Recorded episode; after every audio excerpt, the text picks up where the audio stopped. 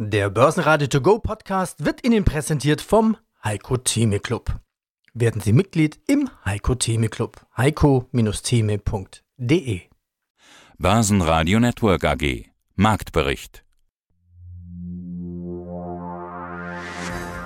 Im Studio Sebastian Leben und Peter Heinrich. Außerdem hören Sie Vermögensverwalter Markus Steinbeiß von Steinbeiß und Hacker zu den Bewertungen von Star-Aktien wie Tesla und Co. Vermögensverwalter Frank Benz von der Benz AG zur Dividendenstrategie, Fondsmanager Dr. Christoph Bruns von der Lois AG zu den widersprüchlichen Signalen von Stellenstreichungen, Konjunkturdaten, Berichtssaison und Kursverlauf, Volker Schulz, Redaktionsleiter von den Bernecker Börsenbriefen dazu, was jetzt für Aktien spricht, und Wikifolio-Trader Sebastian Steyer zu seiner Positionierung und Gewichtung im Portfolio.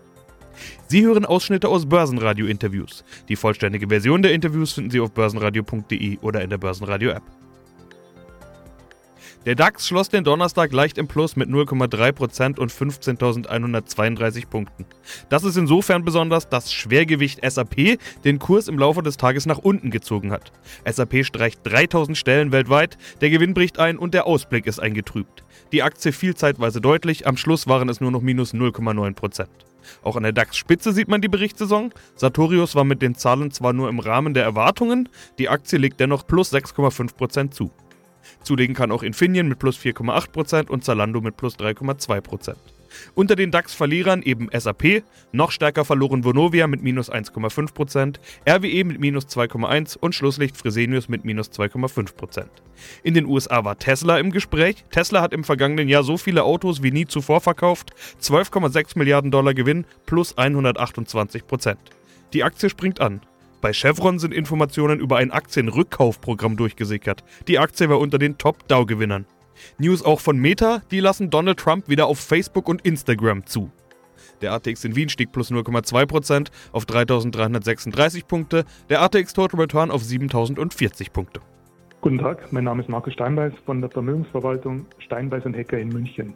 Ich will nur mal eine positive Überraschung der Berichtssaison ansprechen. Eine davon ist nämlich Tesla. So viele Autos verkauft wie noch nie zuvor. 12,6 Milliarden Dollar Gewinn, 128 Prozent plus. Ja, die Aktie hat auch ein bisschen positiv reagiert, aber die ist ja weit, weit, weit entfernt von dem, wo sie mal war. Ich will jetzt gar nicht über Tesla im Einzelnen so ausführlich diskutieren, sondern eher generell über Bewertungen von Aktien. Also müssen die in dieser neuen Welt, Zeitenwende, davon ist ja überall die Rede, Müssen die Bewertungen einfach etwas runter und an die neue Welt angepasst werden? Um es nochmal mit Beispiel Tesla zu sagen, kann es sein, dass diese Höhenflüge, die wir aus den vergangenen Jahren kennen, einfach vorbei sind? Ich glaube schon. Also was wir sehen seit spätestens im vierten Quartal, eigentlich schon früher des letzten Jahres, ist, dass wir einen Favoritenwechsel sehen an den Kapitalmärkten. Eine ganz, ganz deutliche Sektorrotation.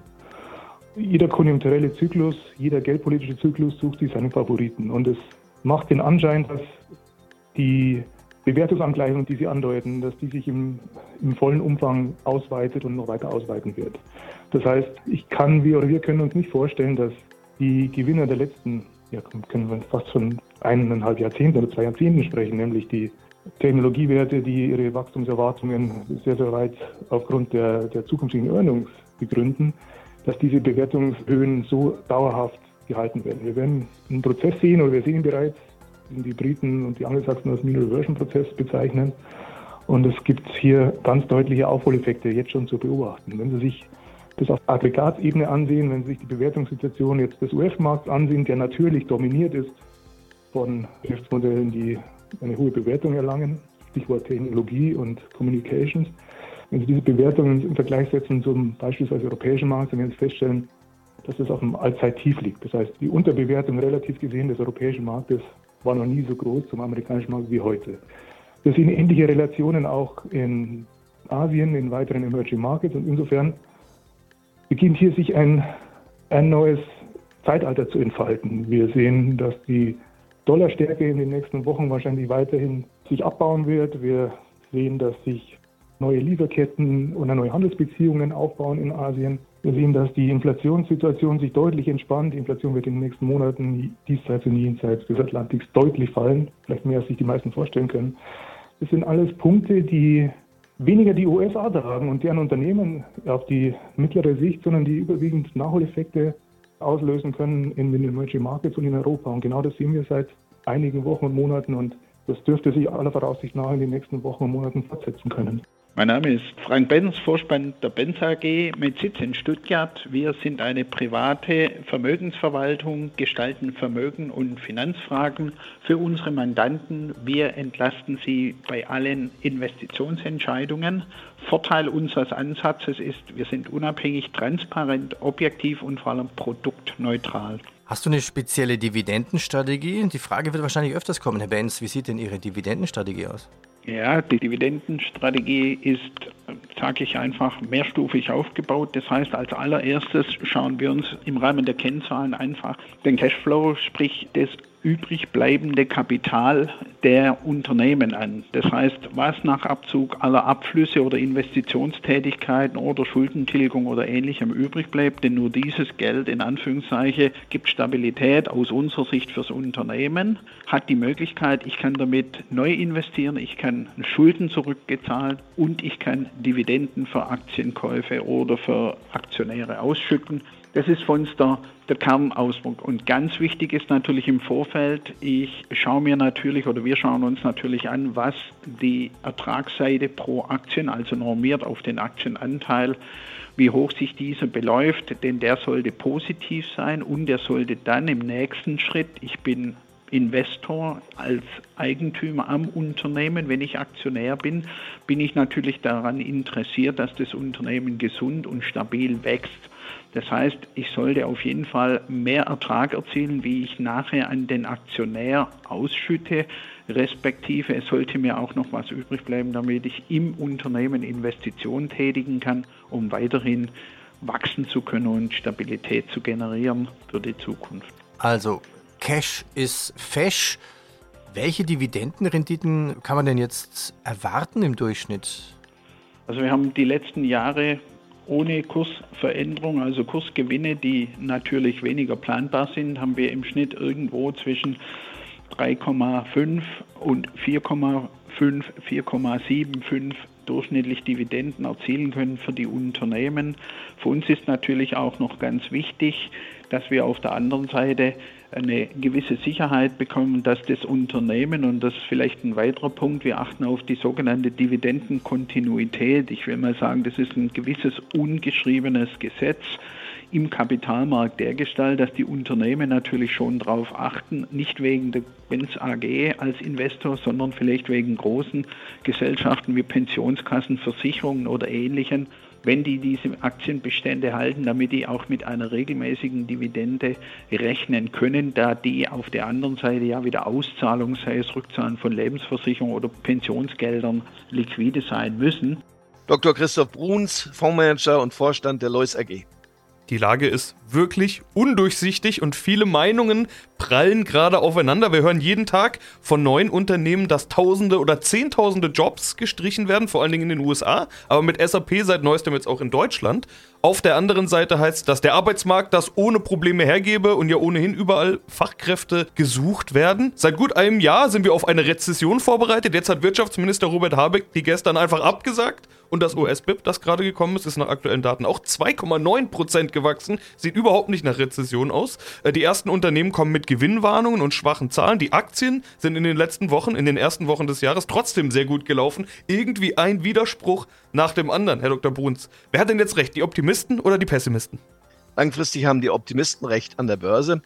Und so sehr widersprüchlich das alles aussieht, so ist es doch typisch für die Börse, dass die Krisen eigentlich vorweggenommen werden die Börse frühzeitig auf Tauchstationen geht. Das war ja im letzten Jahr sehr gut zu beobachten, mit großer Angst. Die Börse ist ja überwiegend Psychologie. Und dann ab dem Herbst, obwohl sich die Lage keineswegs verbessert hatte, ab dem Herbst drehte dann die Börsenstimmung etwas. Die, die raus wollten, waren wohl raus. Und hier zeigt sich einmal mehr, Herr Leben, die Börse läuft überhaupt nicht synchron zur Wirtschaft. In der Wirtschaft sieht die Sache derzeit ungemütlich aus. Sie haben ja an die Freisetzung vieler Unternehmen schon erinnert. Aber die Aktien waren zu günstig geworden, die Stimmung zu schlecht geworden. Und dann gibt es diese große Umverteilung oder Umschichtung hin von den Zittrigen zu den Hartgesottenen. Das haben ja andere kluge Leute schon mal schön beschrieben. Und da sind wir jetzt gelandet. Die Unternehmen waren zu günstig geworden. Und weil Sie schon zwei Bemerkungen machten zu der Arbeitsmarkt. Konjunktur verschlechtert sich eher. Das kann nun der Klimaschutzminister Deutschlands absagen oder nicht. Danach richtet sich die Konjunktur nicht. Aber Die Unternehmen machen ihre Hausaufgaben, indem sie ihre Strukturen optimieren. Auch die Freisetzungen gehören leider dazu. Und diese Früchte werden schon in diesem Jahr, Ende des Jahres zu ernten sein. Auch das sieht die Börse insofern trotz Gewinnwarnung jetzt alles reinpacken an negativen Nachrichten, damit man für die Zukunft wieder klare Sicht hat. Sie sagen jetzt, Stellenstreichungen gehören leider dazu. Damit meinen Sie natürlich, dass es für Menschen, die ihren Job verlieren, nicht schön ist. Aber für den Aktionär ist es ja üblicherweise eine gute Nachricht. Also sobald man hört, hier werden 10.000 Stellen gestrichen, hier 18.000, ist es relativ schnell so, dass die Aktien davon profitieren und die Kurse eigentlich steigen. Die Börse feiert sowas doch. Ja, dem Grunde nach ist das auch richtig. Ich bin der Meinung, erleben, dass in den letzten 10, 12 Jahren, seit der großen Finanzkrise, die meisten Unternehmen zu viel Fett angesetzt haben und man braucht, das ist ja die alte Erfahrung, eine Krise, um jetzt die Schlankheitskur einleiten zu können. Und das gilt ja insbesondere für die großen Tech-Werte, da waren die Zeiten einfach zu gut, da hat man zu viele Leute eingestellt. Jetzt zeigt sich, man käme auch mit weniger Leuten gut über die Runden, zumal die Geschäfte durchaus sich nicht mehr so ausweiten wie in den letzten 10, 12 Jahren. Kurz, die Krise wird genutzt. Ich wünschte übrigens, der Staat könnte das auch tun. Bei dem geht es ja in die andere Richtung. Er stockt auf, er wächst. Die Unternehmen sind aber klug. Sie nutzen die Krise zur Optimierung, zur Verschlankung und dann kommen sie eben auch stärker wieder aus der Krise heraus. Mein Name ist Volker Schulz, ich bin Redaktionsleiter bei den Bernecker Börsenbriefen. Was spricht denn dann für Aktien? Dieses Szenario würde ja eigentlich dafür sprechen, dass man sagen kann, Anleihen, und wir haben es vorhin schon gesagt, sind wieder zurück. Was spricht dann trotzdem noch für Aktien? Ja, nochmal, ich sage, dass die europäischen Märkte eine Outperformance haben. Für Aktien spricht einfach, dass die Gewinnrenditen europäischer Konzerne, Unternehmen einfach noch viel attraktiver sind als das, was die EZB macht. Lassen wir die EZB bis 3, 3,5 oder meinetwegen auf 4 Prozent gehen, aber dann ist ein KGV von, von 11 im DAX oder ein KGV von 8 bei den italienischen Aktien. Das ist immer noch deutlich attraktiver als nur eine, eine deutsche Staatsanleihe zu kaufen. Ja.